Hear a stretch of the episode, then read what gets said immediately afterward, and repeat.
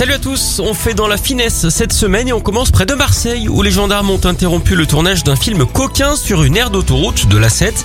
Ça s'est passé dans les Bouches du Rhône, hein, ça ne s'invente pas. Ça aurait aussi pu se dérouler à Laval. Bref, ce sont des automobilistes hein, qui ont alerté les militaires. Ils leur ont donc demandé de mettre un frein à cette pratique. Le film qu'on aurait pu appeler l'arrêt d'urgence n'ira donc pas à son terme. Les équipes de tournage, elles, pourraient être poursuivies hein, pour exhibition sexuelle devant le tribunal correctionnel. Hein, de quoi ébranler toute la petite bande.